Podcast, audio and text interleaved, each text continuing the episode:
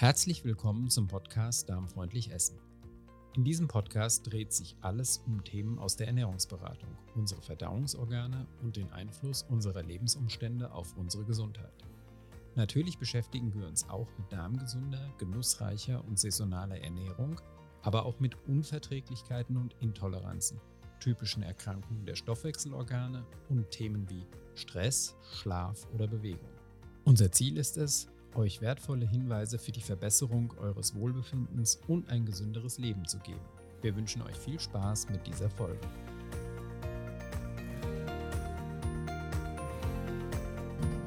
Ja, ich begrüße dich zu Podcast Folge 13 und ich freue mich sehr, dass der Podcast, auch wenn ich irgendwie noch keine richtige Regelmäßigkeit gefunden habe, so gut bei euch ankommt.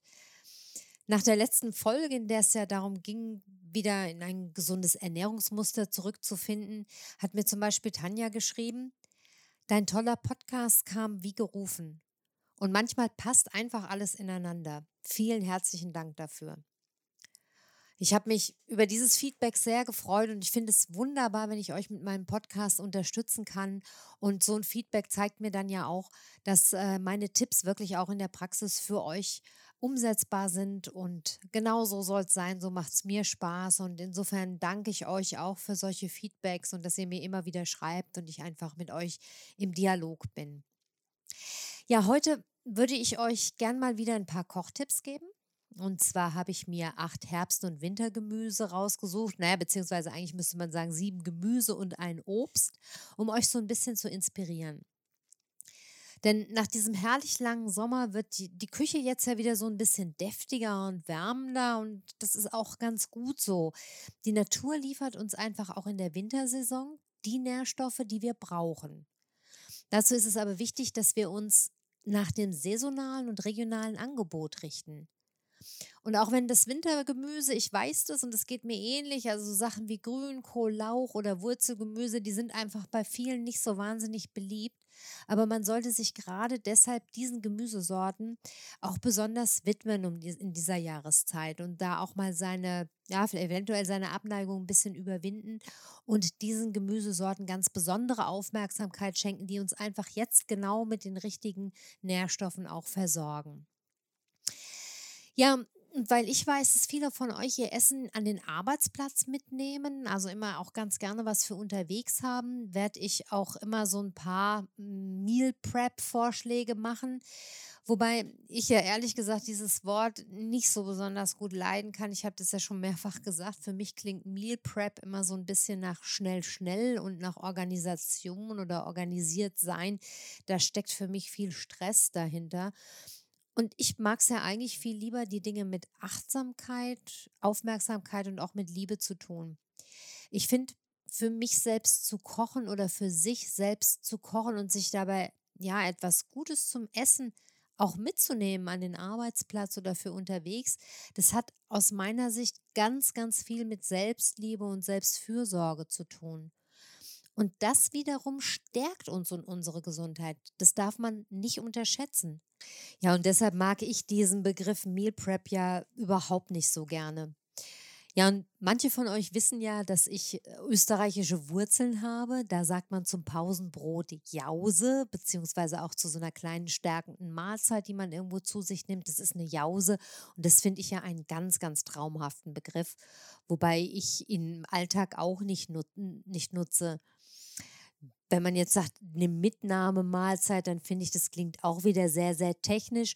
Und beim Pausenbrot habe ich immer gleich das belegte Käsebrot im Kopf. Das würde mich deshalb mal interessieren, wie ihr eigentlich zu den Mahlzeiten sagt, die ihr mitnehmt ins Büro, in die Schule, an die Universität, wo auch immer hin, die ihr also unterwegs esst. Wie nennt ihr die? Das wäre spannend, das mal zu erfahren. Und vielleicht magst du mir ja einfach mal schreiben und mir berichten, wie du das nennst. Ja, nichtsdestotrotz, für viele meiner Klienten ist es wichtig, konkrete Rezepttipps zu bekommen. Und deshalb werde ich dir auch jetzt, wenn ich von den Gemüsesorten spreche, zu jeder Gemüsesorte zwei oder ein bis zwei konkrete Rezepte in die Shownotes stellen. Ähm, das sind Rezepte aus dem Carla Kocht Fundus, die ich dir verlinke, wo du dann einfach auch konkret was an die Hand bekommst, was du mit dem jeweiligen Gemüse machen kannst. Und wo immer möglich, habe ich natürlich solchen Rezepten dann auch den Vorzug gegeben, ähm, die man mitnehmen kann. Also zumindest immer ein Rezept aus den ausgesuchten ist eins, ähm, das du ganz gut auch für unterwegs vorbereiten kannst. Du kannst aber auch bei Carla Kocht in die Suchfunktion, wenn du jetzt ein ganz bestimmtes Gemüse hast und möchtest damit was machen, dann kannst du einfach dieses Gemüse in die Suchfunktion eingeben und wirst in der Regel fündig. Das sind mittlerweile so viele Rezepte, dass meiner Erfahrung nach fast bei jedem Suchbegriff ähm, etwas auftauchen wirst. Und du weißt ja, dass meine Rezepte alle bewusst einfach gehalten sind. Das sind immer wenige Zutaten, unaufwendige Zubereitungen, weil auch ich im Alltag einfach keine Zeit habe, jetzt lange am Herd zu stehen. Und ich lege den Fokus bewusst eher drauf, mir dann auch Zeit zum Essen zu nehmen. Ähm, auch das ist ja was, was mir sehr am Herzen liegt, weil ich glaube, dass unsere Gesundheit davon ganz, ganz, wesentlich abhängt. Dass wir in Ruhe kochen, die Dinge in Ruhe zubereiten, uns auch Zeit nehmen, uns zum Essen hinzusetzen und ein Essen in Ruhe zu genießen. Na, ich würde sagen, dann geht es jetzt los und wir schauen uns mal ein paar Gemüse im Einzelnen an. Ganz, ganz wichtig, und das mögen auch viele, ist im Moment natürlich Kürbis. Es gibt verschiedene Sorten und auch wenn ich weiß, dass die meisten mittlerweile ausschließlich den Hokkaido-Kürbis essen, unter anderem deshalb, weil man ihn nicht schälen muss, möchte ich dich ermutigen, auch mal Butternusskürbis oder Muskatkürbis zu probieren. Gerade der letztere ist meiner Meinung nach der allerbeste Suppenkürbis und ich liebe den sehr. Kürbisse sind ein sehr dankbares Gemüse, weil man sie sowohl zur Suppe verarbeiten kann, man kann sie aber auch prima im Ofen schmoren. Und ich persönlich schäle sogar den Hokkaido-Kürbis, weil ich die Schale nicht mag. Also auch wenn man sie mitessen kann, finde ich, dass trotz allem auch nach dem Garvorgang manchmal so harte Stücke bleiben und ich mag das nicht. Deshalb schäle ich Hokkaido-Kürbis auch grundsätzlich oder Kürbis generell grundsätzlich. Wenn du dann eine Suppe kochst vom Kürbis, ähm, die natürlich einfach durch Anbraten der Stücke und durch Zugießen von Flüssigkeit entsteht, dann kannst du die Suppe, wenn du sie püriert hast, später mit Sahne verfeinern oder mit Kokosmilch. Das musst du aber nicht. Und solche Kürbissuppen kann man auch prima mit Ingwer und Zimt verfeinern. Man kann Äpfel, Birnen oder Quitten mitkochen. Und ich benutze auch gern unser Ringana Shi. Das ist ja so ein Eiweiß-Energy-Drink der ganz, ganz großartig in der Kürbissuppe schmeckt. Ich liebe das und ich äh, setze das auch mal in die Show Notes, weil ich das äh, einfach ein ganz, ganz tolles, schnelles und auch ein sehr ähm, ja, einzigartiges Rezept finde. Was ich auch ab und zu gerne mache, sind so Kürbisaufstriche. Und ich mag die Kombination Kürbis-Ingwer-Kokos ganz gerne und dick deshalb den Aufstrich auch gerne mit Kokosflocken oder Kokosmehl so ein bisschen an. Und hier kannst du prima experimentieren. Wenn du Knoblauch verträgst, passt auch Knoblauch gut dazu. Und du kannst den Kürbis außer als Aufstrich auch prima als Püree verwenden. Das ist eine super Alternative zu Reis oder Kartoffeln. Also als Beilage einfach. Und man kann aus Kürbis auch Marmelade kochen oder einen Strudel machen. Solche Rezepte kommen aber in der Regel nicht ohne Zucker und Mehl aus und sind deshalb in der gesunden Küche auch nur bedingt sinnvoll. Kürbissuppe und Kürbisaufstriche kannst du natürlich prima auch mitnehmen. Und im aktuellen Blogpost, ich weiß nicht, ob du es schon gesehen hast, findest du unter anderem eine Muskat-Kürbissuppe mit Kreuzkümmel. Die werde ich dir in die Shownotes stellen. Und natürlich auch äh, zwei andere Rezepte. Ich habe jetzt eine Kürbis-Apfelsuppe mit Ingwer rausgesucht und ein Kürbis-Ricotta äh, Entschuldigung, ein Kürbis mit äh, Ricotta und Kräutern. Das wird im Wegglas im Ofen gebacken. Ja, kommen wir dann zum Thema Pilze. Das war ja nach diesem trockenen Sommer und dem raschen Einsetzen der Kälte praktisch ohne Übergang in diesem Jahr absolut kein Pilzjahr. Ich habe aber gesehen, dass auf dem einen oder anderen Markt noch Waldpilze angeboten werden. Vielleicht hast du auch selber Glück oder du verwendest zum Beispiel Trockenpilze.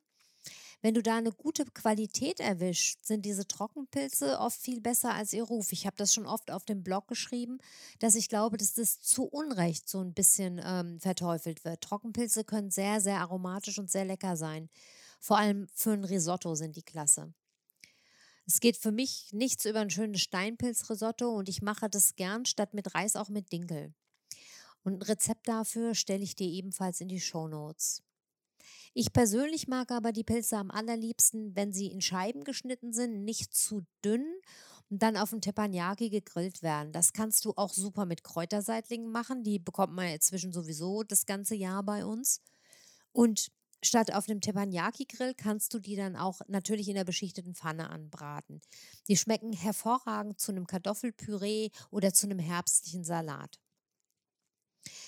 Ja, wie gesagt, ich stelle euch das Waldpilz-Dinkel-Risotto mal in die Show Notes. Und vom Thema Waldpilze sind wir dann auch schnell bei den Champignons. Die gibt es ja mittlerweile das ganze Jahr hindurch, aber eigentlich gehören sie so ein bisschen in den Herbst thematisch. Und ich persönlich bin kein allzu großer Fan von gekochten oder gebratenen Champignons. Ich weiß aber, dass ganz viele sie zum Beispiel gerne mit Zwiebeln gebraten essen. Ich persönlich mag sie am liebsten roh und im Salat oder zum Beispiel auf Spinat mit pochiertem Ei. Dieses Rezept habe ich ja schon mal auf dem Blog gepostet und das werde ich euch jetzt in den Shownotes nochmal verlinken. Gerade aktuell habe ich ähm, neben diesem äh, Kürbisrezept, von dem ich schon gesprochen habe, auch eine fantastische Selleriesuppe auf dem Blog. Da werde ich auch nochmal drauf zu sprechen kommen. Und die bekommt auch ein Topping aus Cranberries und Champignons. Dann kommen wir zum Wirsing sozusagen als Gemüse Nummer drei, denn Champignons und Waldpilze kann man ja zusammen unter dem Oberbegriff Pilz oder unter dem Oberbegriff Pilze sehen. Und Nummer drei wäre für mich Wirsing. Wirsing ist so ein Gemüse, das die meisten nicht mögen. Also ähnlich wie Grünkohl ähm, ist das eins, an dem viele Leute im Winter gerne vorbeigehen. Und ich finde absolut zu Unrecht. Also wenn man den Wirsing vielleicht nicht so auf die herkömmliche Art mag, dann lohnt es sich einfach damit mal so ein bisschen zu experimentieren. Mir hat zum Beispiel neulich beim Einkaufen eine ältere Dame ein Rezept verraten und wenn jemand dann anfängt zu erzählen, was er kocht, dann höre ich ja immer mit ganz spitzen Ohren zu. Und ich habe das, was sie mir gesagt hat, auch sofort ausprobiert. Und zwar macht sie den Wirsing mit Meerrettich und Sahne.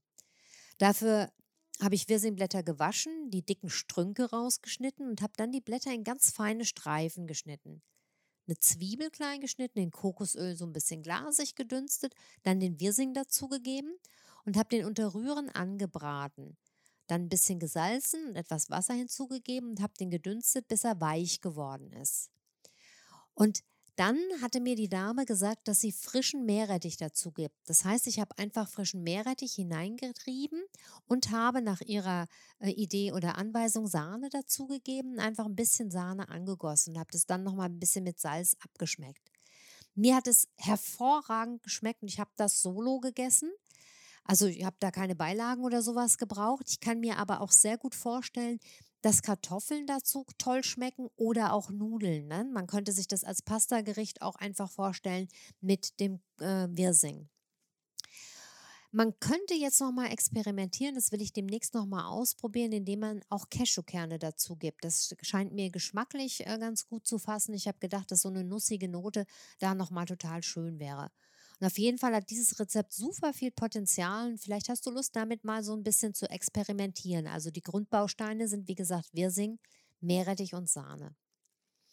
Ansonsten findest du Wirsing-Rezepte auch auf meinem Blog. Also zum Beispiel die Pastasauce mit Wirsing, Räuchertofu und Cashewsahne oder Wirsing mit Tofu und Walnüssen. Ein Rezept, das ich besonders gern mag, weil es mit sehr gesundem Hanföl abgeschmeckt wird. Die beiden Links findest du auch in den Show Notes. dann kommen wir zu einem meiner absoluten Lieblings, Lieblinge im Winter. Das ist Endiviensalat. Neben Feldsalat ist das mein absoluter Lieblingssalat. Und ich habe das schon oft erzählt und beschrieben, wie ich ihn am liebsten mag, nämlich so, wie ihn meine Mutter gemacht hat. Einfach in ganz feine Streifen geschnitten und dann mit einem hart gekochten Ei, Essig, Öl, Salz und Pfeffer fertig. Kann das als Hauptgericht essen, weil ich dann einfach eine riesige Menge esse und ähm, esse dann sehr, sehr gerne ein frisches Roggenbrot dazu, also so ein Roggensauerteigbrot. Man kann es aber auch als Beilage Salat natürlich machen. Und ich benutze am liebsten milden Apfelessig und Olivenöl. Du kannst aber genauso gut Sonnenblumenöl oder Walnussöl ausprobieren. Beide schmeckt ganz hervorragend. Und das gleiche gilt für Feldsalat. Beim Feldsalat kannst du auch mit dieser Kombination von Apfelessig, Olivenöl, Salz, Pfeffer und einem Ei gut arbeiten. Du kannst aber auch genauso gut, ähm, was ich gerne mache, Kürbiskernöl zum Feldsalat kombinieren. Ähm, was du machen kannst, wenn du Veganer bist oder aus anderen Gründen kein Ei essen möchtest, kannst du auch super ofengegarten Kürbis unter den Salat mischen. Das schmeckt bei beidem, sowohl bei Endiviensalat als auch bei ähm, Feldsalat sehr, sehr gut. Und hier eignet sich meiner Meinung nach am besten der Hokkaido-Kürbis, den ich aber, wie gesagt, dann auch schäle, bevor ich ihn in den Ofen gebe. Ja, Endiviensalat enthält sehr, sehr viele Vitamine, aber auch ganz wichtige Bitterstoffe, die die Verdauung anregen und Leber und Galle eben anregen, deshalb sehr, sehr wichtig und sehr gesund sind. Und Endiviensalat ist natürlich oder generell Salat auch ein super Mitnahmegericht, wobei ich dann immer raten würde, das kennst du wahrscheinlich, das Dressing vom Salat getrennt zu transportieren und das beides erst zusammenzugeben, bevor du es essen möchtest, denn sonst wird der Salat einfach matschig, wenn du ihn mehrere Stunden mit dem Dressing stehen lässt. Ich stelle dir mal in die Show Notes einen Link zu einem Endiviensalat mit Datteln, Walnüssen und Honig. Das ist ein absolutes Gedicht. Ich liebe diesen Salat im Winter. Der ist natürlich durch die Datteln und die Walnüsse auch schön nährend. Ich bin mir sicher, dass du den lieben wirst, genauso wie ich. Ja, und dann komme ich zum Lauch. Ja, der wird auch Porree genannt und ist ein ganz, ganz altes Gemüse. Da wurde schon im alten Ägypten und im antiken Griechenland gegessen. Lauch ist super, super gesund und enthält zahlreiche Vitamine und Mineralstoffe. Tatsächlich werden ihm sogar heilende Wirkungen zugeschrieben. Er regt die Verdauungstätigkeit an und beschleunigt den Gallenfluss. Und last but not least wird Porree eine hilfreiche Funktion bei Bronchialerkrankungen zugeschrieben. Ja, der Lauch gehört für mich in jede Suppe. Du kannst ihn aber auch solo im Ofen schmoren oder, wenn du ihn in Scheiben schneidest, ganz gut in der Pfanne garen. Der Lauch hat ja einen feinen weißen und so einen grünen, etwas kräftigeren Teil. Und diese beiden Teile schmecken tatsächlich auch ganz unterschiedlich, was man sich zunutze machen kann. Der weiße Teil schmeckt feiner und hat eine etwas mildere Schärfe. Der grüne Teil schmeckt ganz kräftig und ja, richtig gehend herb. Und dann gibt es nochmal einen Unterschied zwischen Sommer- und Winterlauch. Der Sommerlauch ist generell so ein bisschen feiner und milder als der im Winter geerntete Lauch. Und der Winterlauch eben so ein bisschen kräftiger generell im Geschmack und auch so ein bisschen robuster in den Blättern. Wusstest du, dass der weiße Teil des Lauchs nur deshalb weiß bleibt, weil man den immer wieder mit Erde anhäufelt? Wenn du es nicht wusstest, hast du jetzt eine Erklärung dafür, warum der Lauch auch meistens so mit Erde voll ist, warum man den immer gut putzen muss und sich im Innern immer so ein bisschen Erde befindet. Ja, ganz unerschrockene weiß ich, die essen diesen milden Sommerlauch gern mal roh im Salat oder auf einem Butterbrot. Ähm, ich persönlich mag das nicht. Das ist mir ja zu unangenehm, zu scharf. Man kann, wenn man den gern roh isst, im Salat, den auch super mit Möhren, aber auch mit Obst wie Orangen und Äpfeln kombinieren. das bewährt sich nicht nur in der Rohkost oder im Lauchsalat, ne? Sondern auch beim Kochen oder Braten. Also diese Kombinationen Lauch, Möhre, Lauch, Orange, Lauch, Äpfel, damit kann man durchaus auch gut kochen. Ansonsten schmeckt der Lauch prima mit Champignons oder Sellerie. Ähm, ja, Lauch, Sellerie, Möhren, Petersilie bilden ja auch so das klassische Suppengemüse. Ne? Und dann hast du auch so das, was eben ganz gut zusammenpasst und sich gegenseitig ergänzt. Wenn du Lauch in die Suchfunktion bei Carla Koch eingibst, Carla Kocht eingibst, findest du ein paar Rezepte, zum Beispiel ein Wirsing-Lauchgemüse, das ich sehr, sehr gerne mag und das ich dir in die Shownote stellen werde. Ähm, und überhaupt finde ich, dass man Lauch sehr, sehr gut mit anderen Gemüse kombinieren kann. Ne? Ich meine jetzt nicht so wie oben beschrieben, dass man ihn gemeinsam kocht, sondern man kann Lauchgemüse auch prima separat und äh, servieren und dann mit einem anderen Gemüse zusammen, meinetwegen jetzt mit gegartem Brokkoli oder sowas. Ähm, Das äh, gibt manchmal ganz schöne Kombinationen. Ja, und damit meine ich, wie gesagt, nicht, dass du dann den Brokkoli zusammen mit dem Lauch kochst, sondern beides wird für sich gekocht und dann separat serviert und einfach zusammen gegessen als Beilage. Ja, parallel zum Wirsing müssen wir auf den Grünkohl zu sprechen kommen. Das ist auch so ein Schätzchen, ähm, den viele nicht mögen und Grünkohl ist auch nicht mein Liebling. Ich muss mich zu Grünkohl immer so ein bisschen zwingen. Seit wir den im Garten haben, lockt es mich dann schon eher mal, wenn ich auch sehe, so diese, der hat ja, wenn, wenn die Blätter noch klein sind, sind die ja sehr, sehr zart und wunderbar grün. Das äh, verlockt mich dann eher, ihn mal zu kochen. Aber tatsächlich mache ich ihn vor allem deshalb, weil er wirklich unglaublich gesund ist und weil diese saisonalen und regionalen Gemüse, wie ich das Anfang schon beschrieben habe, uns einfach genau die Nährstoffe liefern, die wir brauchen. Der kommt also bei mir im Winter regelmäßig auf den Tisch. Und das ist auch der Grund, warum du auf meinem Blog einige Rezepte findest. Und da ich ihn klassisch nicht mag, ähm, experimentiere ich viel und meine Rezepte sind dann eher untypisch und vermutlich auch am ehesten für diejenigen geeignet, die den klassischen Grünkohl nicht mögen. Ganz besonders ans Herz legen möchte ich dir zum Beispiel das Wurzelgemüse mit Grünkohl-Hanfsamen-Topping. Das habe ich erst im März 2018 für den Blog dokumentiert. Und das kannst du jetzt natürlich wunderbar machen. Jetzt gibt es ja überall den herrlichsten Grünkohl. Das ist so, so lecker. Kommen wir zu Quitten. Also mal ein Obst statt einem Gemüse weiß nicht, ob du Quitten magst und vor allem, ob du weißt, dass die roh ungenießbar sind. Ich liebe Quitten. Unser Bäumchen im Garten produziert jedes Jahr eine riesige Menge. Das ist ein ganz kleines Bäumchen und es ist immer voll mit Quitten. Und dieses Jahr sind es aufgrund dieser wunderbaren Ernten, die wir alle gehabt haben, nochmal besonders viele gewesen. Richtig schöne, gelbe, wirklich wunderbare Früchte und diesmal sind sie auch kein bisschen braun im Innern, was ja sonst oft der Fall ist. Wenn du Glück hast, bekommst du jetzt auf dem Wochenmarkt tatsächlich noch Quitten. Ich habe am vergangenen Samstag auf dem Wochenmarkt noch Quitten gesehen und äh, versuch mal, ob du noch welche ergattern kannst. Roh sind sie, wie gesagt, ungenießbar. Die sind zwar nicht giftig, aber der Verzehr ist, also, oder anders gesagt, der Verzehr ist also nicht die, gefährlich, aber die schmecken wahnsinnig bitter oder sauer und sind meist auch hart und total holzig. Ich habe irgendwo gelesen, dass es inzwischen auch ein paar Züchtungen gibt, die man roh essen kann. Aber hier jetzt im Podcast sprechen wir von der ursprünglichen Gartenquitte und die musst du kochen, bevor du sie essen kannst. Und dann wird sie zu einer echten Delikatesse. Die meisten kochen ein Quittengelee davon oder Kompott.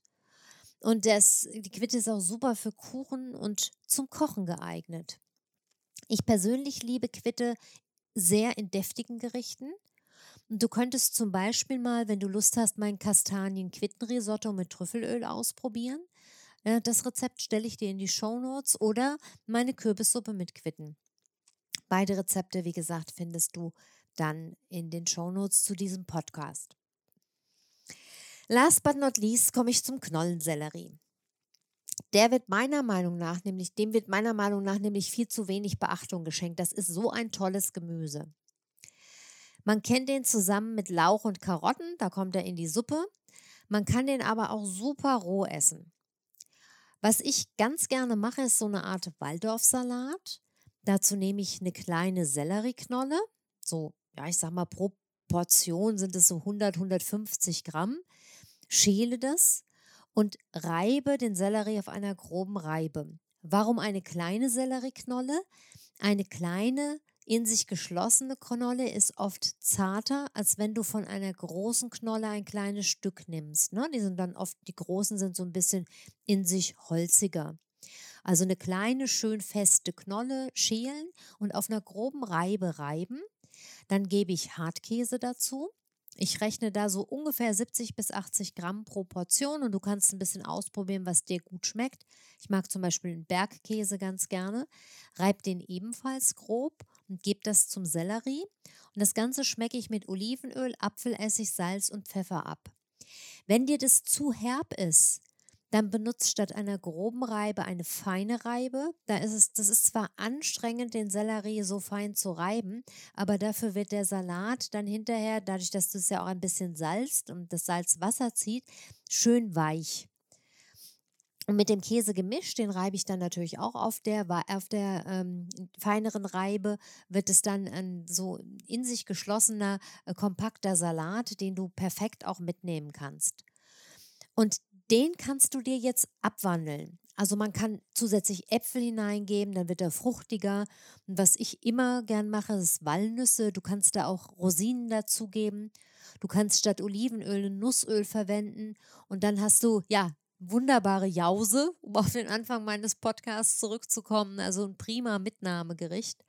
Und der ist auch nicht so wie jetzt ein grüner Salat, dass der dir gleich zusammenfällt, wenn du ihn schon zu Hause mit ähm, Öl und Essig anmachst. Das kannst du durchaus auch so ein bisschen ziehen lassen und dann würde ich es nur noch mal durchmischen, bevor du es isst. Und dazu schmeckt auch wieder hervorragend ein Roggensauerteigbrot. Das mag ich am allerliebsten. Ja, und ich habe es vorhin schon gesagt, aktuell findest du auf dem Blog auch ein Suppenrezept für eine Selleriesuppe mit Champignons und Cranberries. Ähm, der Link wandert jetzt ebenfalls in die Show Notes und außerdem werde ich dir mal noch einen Link für ein Sellerie-Püree dazu stellen und zwar eins mit schwarzen Trompetenpilzen. Denn das würde auch ganz hervorragend in ein Weihnachtsmenü passen, sodass du hier vielleicht auch schon eine ganz wunderbare Anregung hast. Ja, dann hoffe ich, dass ihr Spaß habt, so das ein oder andere Wintergemüse einfach mal auszuprobieren und zu gucken. Ich freue mich, wenn ihr mir Rückmeldungen zum Podcast gebt. Ihr könnt mich über die bekannten Kanäle erreichen, über meine E-Mail-Adresse info@carlakocht.de am allerbesten, aber natürlich auch als Kommentar in meinem, äh, auf meinem Blog. Und ja, ich freue mich, wenn ihr mir Rückmeldung gebt, vielleicht auch erzählt, was für Wintergemüse ihr gerne verarbeitet. Und selbstverständlich freue ich mich auch über eure Rezeptideen. Wenn ihr mögt, schreibt das dazu, dann teile ich die auch gerne im Podcast mit den anderen Hörern. Ja, und wünsche euch einfach Freude und Spaß beim Ausprobieren. Genießt den Herbst und fast schon den Winter. Es ist ja auch eine Jahreszeit, die etwas für sich hat, wenn es jetzt ein bisschen dunkler und ruhiger wird und wir jetzt dann auch langsam, langsam auf die Weihnachtszeit zusteuern.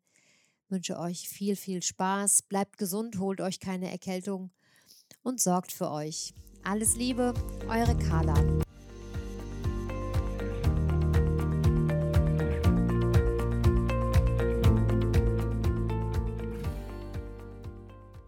Das war eine Folge des Podcasts Darmfreundlich Essen. Informationen zu allen besprochenen Themen findet ihr in den Show Notes zu dieser Folge. Unsere Rezeptsammlungen erhaltet ihr auf www.darmfreundlich-essen.de. Dort findet ihr auch alle anderen bisher veröffentlichten Folgen dieses Podcasts. Meldet euch gerne auch bei unserer Facebook-Gruppe Darmfreundlich Essen an. Den Link zur Gruppe findet ihr in den Show Notes oder ihr sucht bei Facebook nach dem Begriff Darmfreundlich Essen.